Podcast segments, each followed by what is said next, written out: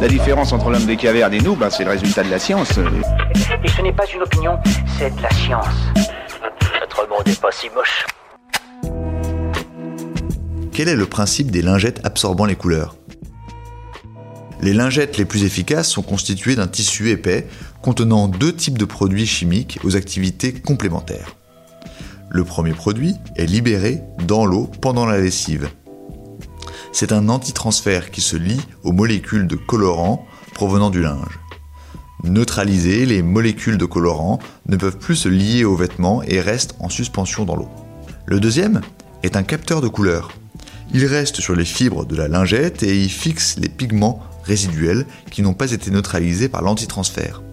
La lingette prend ainsi là où les couleurs des vêtements qui déteignent on adapte le nombre de lingettes au poids des vêtements. Et eh oui, c'est pas plus compliqué que ça. Voilà. Il ne reste plus qu'à vous remercier de votre attention. Au revoir.